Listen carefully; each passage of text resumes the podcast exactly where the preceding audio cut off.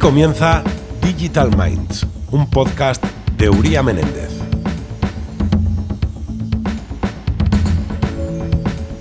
La cadena alimentaria es vertebral en la economía de nuestro país. España destaca tanto por ser un gran productor de excelentes productos alimentarios como por la eficiencia, capacidad y dinamismo de sus estructuras de distribución mayorista y minorista.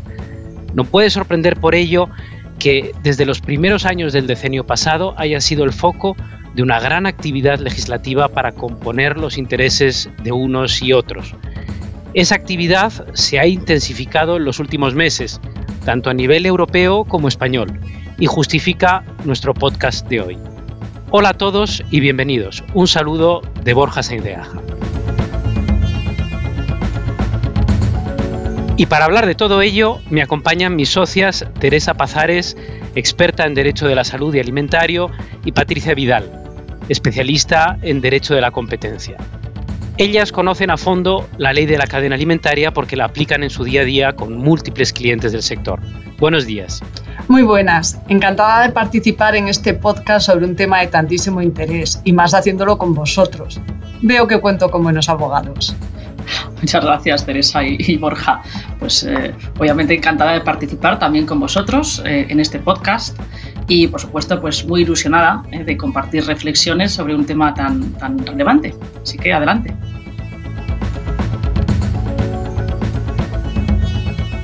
Muchísimas gracias a las dos.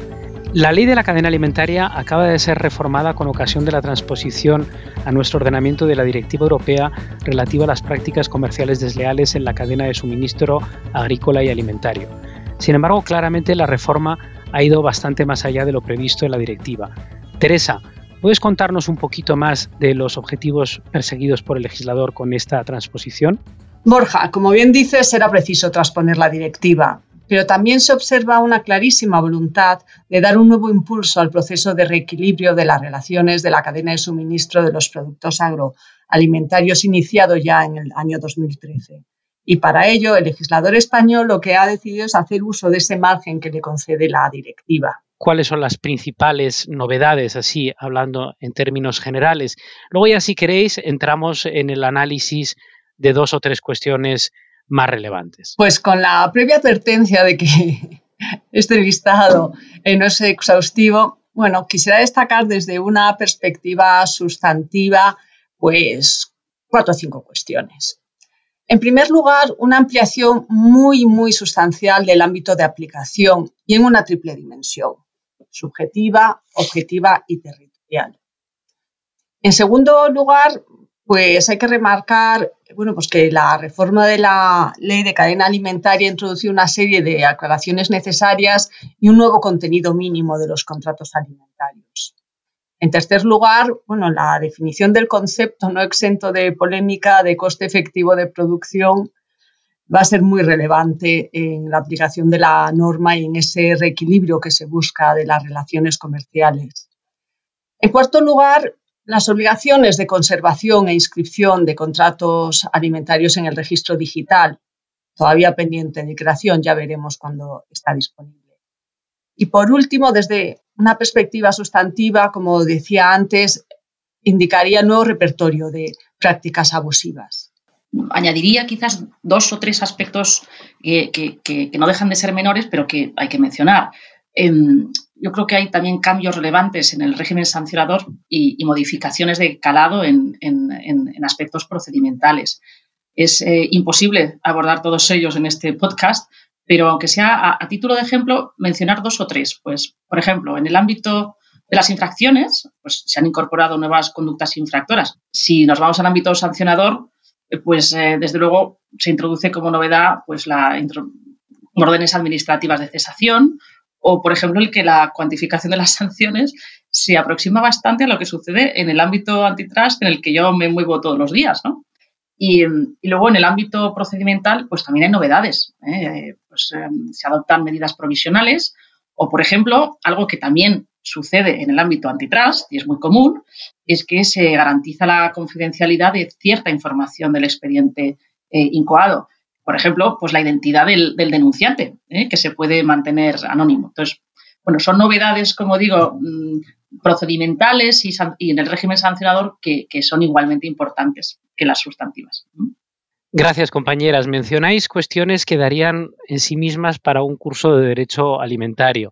Así que, ya que estamos en un podcast, eh, vamos a intentar centrarnos eh, con carácter selectivo en las cuestiones principales para adelantar eh, los titulares eh, y las cuestiones más interesantes a nuestros oyentes. Sé que es mucho pedir, pero empecemos por ahí.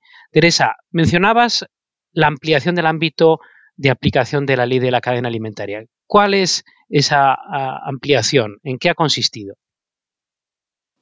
Bueno, esto es una cuestión absolutamente determinante que a mi modo de ver no ha tenido el eco que merece sorprendentemente. Fruto de la reforma se amplía el ámbito de aplicación de la ley en una triple dimensión, como antes señalaba. Una primera dimensión subjetiva, eh, en la cual ahora bueno, pues se aplican todas las disposiciones de la ley de la cadena alimentaria a todos los operadores de la cadena alimentaria, independientemente de su volumen de facturación. Bueno, después veremos una pequeña excepción, pero básicamente se aplica a todos los operadores de la cadena Anteriormente, el régimen de los contratos alimentarios, que es uno de los pilares básicos de esta norma, estaba reservada a relaciones comerciales de operadores que estaban en situación de desequilibrio. Por ejemplo, si uno de ellos era una pyme o se encontraba en una situación de dependencia económica. También como novedad, ahora se aplican las disposiciones de la ley a las empresas de hostelería y de alojamiento pero solo aquellas que tienen una facturación superior de 10 y 50 millones respectivamente. En cuanto a la perspectiva de, objetiva del ámbito de aplicación, se incorpora una nueva definición, la de productos alimentarios y agrícolas, y no es baladí. Hasta ahora se hablaba de alimentos y productos alimenticios, eh, que son bueno, se definían como los que estaban destinados a ser ingeridos por seres humanos o con probabilidad de serlo. Esto vamos a dejarlo ahí, pero era lo que decía la norma. Pero ahora, bajo el concepto de productos alimentarios y agrícolas, se incluyen también los enumerados en el anexo 1 del Tratado de Funcionamiento de la Unión Europea, que incluye productos que no están necesariamente destinados a ser ingeridos por seres humanos, sino también, por ejemplo, por animales o simplemente que no están destinados a ser ingeridos, como es el caso del lino, el cáñamo o productos de floricultura. Por ejemplo, ahora las plantas quedan bajo el ámbito de la ley de la cadena alimentaria. Rápidamente, se excluyen las entregas de productos de los socios a las cooperativas si vienen obligados estatutariamente a ellos. Esto es una cuestión relevante porque determina que no se aplique el, el precio mínimo esto en los contratos alimentarios, que ya veremos que es cuestión importante. Por otro lado, la obligación de formalizar los contratos alimentarios se aplica únicamente a las transacciones cuyo importe exceda el límite permitido para el pago en efectivo. Se mantiene el régimen anterior. Lo que pasa es que, entre tanto, desde el 2013 se ha modificado eh, la norma y donde eran 2.500 euros, ahora son 1.000 euros. Por lo tanto, aquellos contratos alimentarios cuyo importe sea inferior a 1.000 euros quedan fuera del ámbito de aplicación de la norma. Bueno, de la obligación de formalizar contratos alimentarios previstos en la norma.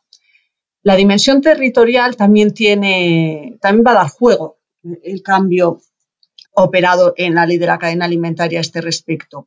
La ley de la cadena alimentaria es aplicable cuando uno de los operadores esté establecido en España y el otro está establecido en un Estado miembro de la Unión Europea, salvo que resulte de aplicación la ley de ese Estado miembro, por ejemplo, porque los eh, contratantes así lo hayan eh, pactado.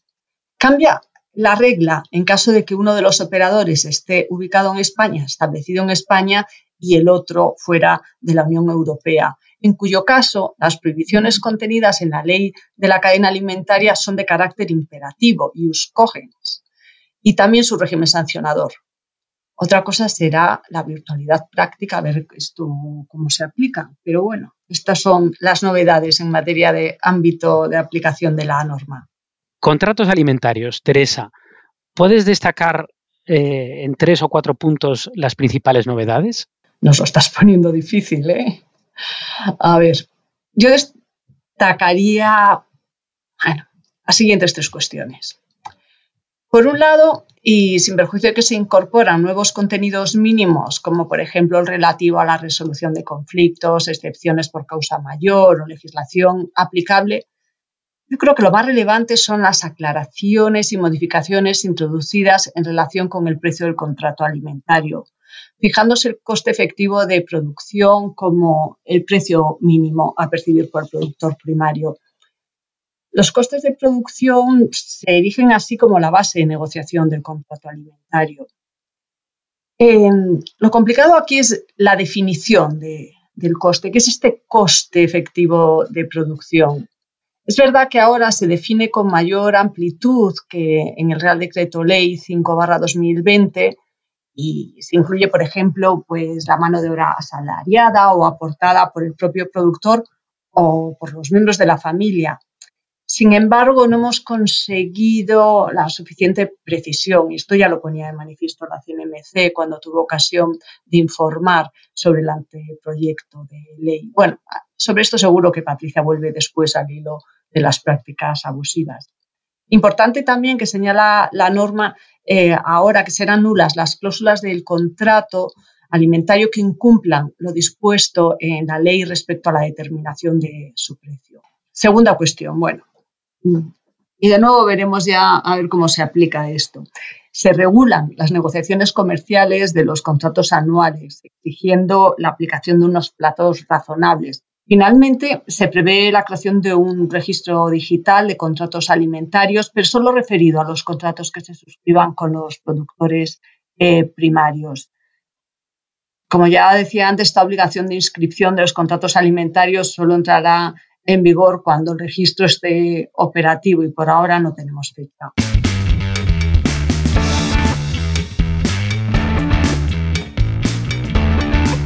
Estás escuchando Digital Minds, un podcast de Uría Menéndez. Patricia, Teresa acaba de poner sobre la mesa una de las cuestiones esenciales de la reforma, cuál es la prohibición de la destrucción de valor. Cada operador de la cadena alimentaria debe pagar al operador inmediatamente anterior un precio igual o superior al coste de producción asumido. ¿Cómo ves la aplicación práctica de esa prohibición? pues, pues vamos a ver, creo que, su aplicación práctica va a ser, por un lado, pues, pues muy difícil, ¿eh? y por otro lado, mm, puede dar lugar a resultados eh, no deseados ni buscados desde la perspectiva del derecho de la competencia. ¿eh? Em, si nos centramos en el primer punto, la, dificultad práctica de la aplicación de la norma, em, es, como ya ha dicho hace un instante eh, Teresa, pues la falta de definición y de concreción de cuál es ese coste efectivo de producción. ¿eh? A mi modo de ver, desde luego, si, estamos creando una prohibición absoluta que puede ser objeto incluso de sanciones relevantes, pues habría sido deseable una mayor claridad al respecto. ¿eh? Desde luego, mi, impresión es que la aplicación práctica de esta disposición mm, va a ser objeto de conflictividad ante los tribunales, casi seguro. ¿eh? Y luego, además de esta cuestión de la dificultad práctica de la aplicación de la disposición, creo que no se nos tiene que olvidar pues, cuáles son los efectos eh, de, su aplicación. Ya lo decía la CNMC eh, en su día, también cuando informó sobre el anteproyecto reforma, pues se puede producir perfectamente una alineación de precios. ¿eh? Y, ello por, dos motivos. ¿eh? En primer lugar, si eh, siempre hay que respetar el coste efectivo de producción en cada nivel de la cadena alimentaria, pues claramente se van a alinear los precios de compra hacia ese precio mínimo. Y se va a eliminar la competencia en la fase de compra o se puede eliminar. Si se reduce la competencia en la fase de compra y se alinean los costes de compra, posiblemente también sea más fácil alinear los precios de reventa, con lo cual se produce un efecto rebote aguas abajo, ¿eh? también de alineación de precios. Pero es que además, si lo miramos desde la perspectiva del consumidor, llama la atención una disposición que, desde luego no está prevista en la directiva bajo ningún concepto y es el nuevo artículo 12.2, eh, que aplica a las ventas a los consumidores. Aquí me parece muy, muy relevante lo que decía antes Teresa sobre el ámbito eh, objetivo de la norma. ¿eh? La norma mm, teóricamente no se aplica a los consumidores. Bueno, pues precisamente en este ámbito, en este ámbito sí que se está aplicando eh, en relaciones de venta minorista a los consumidores una prohibición de venta a pérdida. Y se habla de venta por debajo del precio real de adquisición del producto, que es un concepto que es distinto al del coste efectivo de producción y que tampoco se define. ¿eh? Con lo cual, nos encontramos con cierta ambigüedad en otra disposición eh, eh, prohibitiva y, que pueda dar lugar a sanciones y desde luego que va a generar inseguridad jurídica quizás parece que se está reintroduciendo por la puerta de atrás la prohibición de venta pérdida de la ley de comercio minorista, que como muchos recordarán, pues en su día fue cuestionada por el Tribunal de Justicia de la Unión Europea. ¿eh? Tendremos que ver mm, a dónde nos lleva la aplicación práctica de esta disposición y, sin duda los problemas que van a surgir ante los tribunales que van a surgir. ¿eh? Eso ya lo podemos adelantar. En definitiva, hay partido por delante. Y ahora, si me permitís, eh, ya que hemos hablado de las cuestiones no directamente relacionadas con la transposición de la directiva, voy a dedicar unos momentos muy breves hablar de aquellas cuestiones que se insertan en la ley de la cadena alimentaria para transponer la directiva.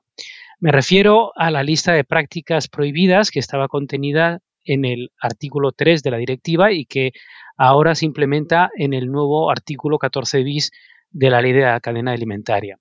Lo primero que me gustaría destacar es que el legislador distingue entre prácticas que se consideran ilícitas per se, la llamada lista negra, de aquellas que solo son ilícitas en caso de que no se prevean en el contrato con la debida claridad, detalle o garantías, para evitar una implementación o una aplicación abusiva de esas cuestiones, que es la llamada lista gris.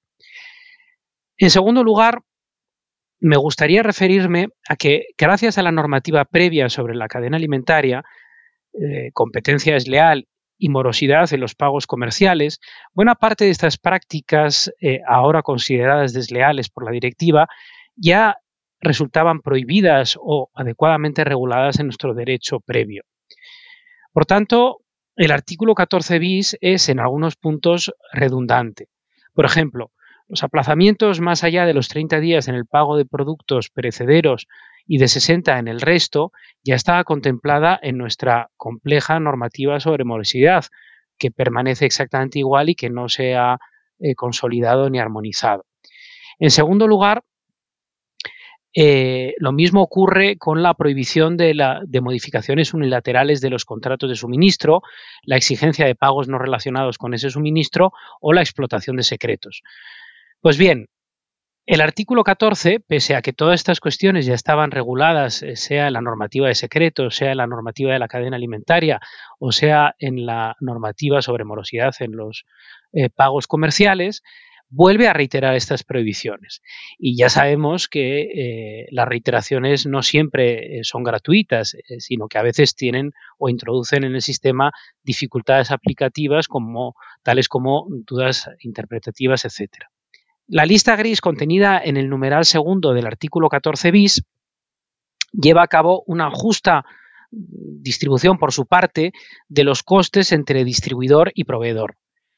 Permite al primero pedir al segundo que comparta gastos de almacenamiento, eh, referenciación, exposición, descuentos, publicidad o acondicionamiento de los productos. Aunque lo hace partiendo del presupuesto de que esos gastos sean perfectamente previsibles y estén adecuadamente documentados, de tal manera que se eviten los excesos y los imprevistos en la aplicación de estas cláusulas.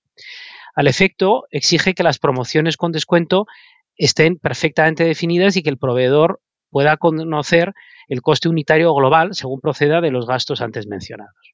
Por tanto, en conjunto, este nuevo régimen eh, debe introducir eh, una eh, situación más positiva que la que teníamos hasta la fecha en, la cadena alimentaria, sin duda.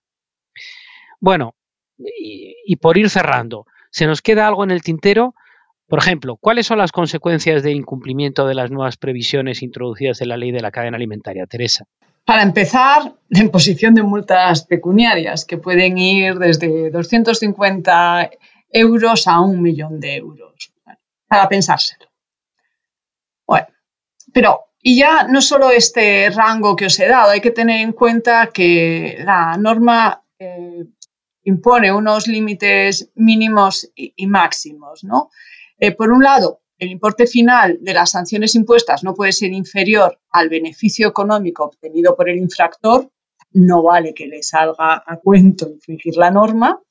Y por otro lado, no puede ser superior al 5 o al 10% de los ingresos brutos del año anterior del operador sancionado, según se trate de una infracción grave o muy grave. Por otro lado, recordemos que, aunque no se prevé como una sanción explícita, se mantiene la publicidad de las sanciones en caso de infracciones graves y muy graves, y su publicación es con carácter trimestral, o sea que aquí esto van a salir expuestos de todos aquellos que infrinjan la norma, ¿no? Van a tener una exposición pública importante. Por otro lado, y esto sí que es una novedad importante, se puede ordenar el cese de la práctica en cuestión. Se ha introducido, bueno, como decía eh, antes, en esta última reforma. En el orden civil, además de la indemnización de daños y perjuicios, tenemos que mencionar la sanción de nulidad eh, de las cláusulas que no respeten las exigencias eh, previstas sobre el precio mínimo en el artículo 91c. Para que no haya dudas, se trata en este caso de una nulidad parcial y no de todo el contrato. Para acabar, eh, Teresa, algo que mm, decir acerca de cómo ha sido acogida esta norma por los distintos operadores del mercado. ¿Qué puedes aportarnos al respecto? Sí que es cierto que el sector primario ha incluso llegado a calificar esta norma como un logro histórico. En estos términos se expresaba la UPA. Desde la industria de la alimentación, pese a que la valoración general es bastante positiva, más o menos yo creo, se lamentan porque hay algunos aspectos en los que no se ha avanzado en el sentido que reclamaban, por ejemplo, en lo que se refiere a la definición del coste efectivo de producción y el otro gran sector afectado, el de la distribución, también ha puesto de manifiesto algunas preocupaciones que suscita la reforma, como son las dificultades de hacer promociones o en cuanto a la prohibición de la venta a pérdidas y ante un hipotético encarecimiento de los precios, vienen a alertar de que el clima de fortísima competencia no admite subidas pronunciadas. Gracias. Eh, y Patricia, ¿algo que añadir a este eh, broche de cierre? Bueno, pues desde la perspectiva antitrust, yo creo que retomar el mismo aspecto que ha tratado Teresa, ¿eh? pero, pero mm, claramente ya nos hemos referido a él, el riesgo de alineación de precios eh, cuando estamos hablando de provisiones de venta pérdida o, de compras por debajo del coste efectivo de producción. ¿eh? Me parece peligroso y, y, es probable que a futuro pues, nos podamos encontrar con una menor flexibilidad de los rangos de precios. ¿eh? Habrá que ver cómo lo tratan los tribunales y cómo lo trata la CNMC, ¿eh? pero desde luego no es, no es algo baladí.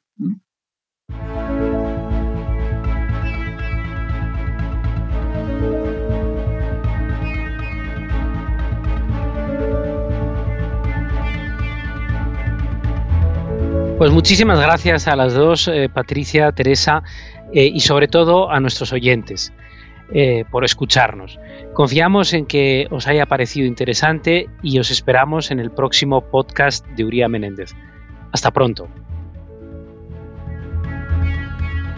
Sigue atento a Digital Minds, un podcast de Uría Menéndez.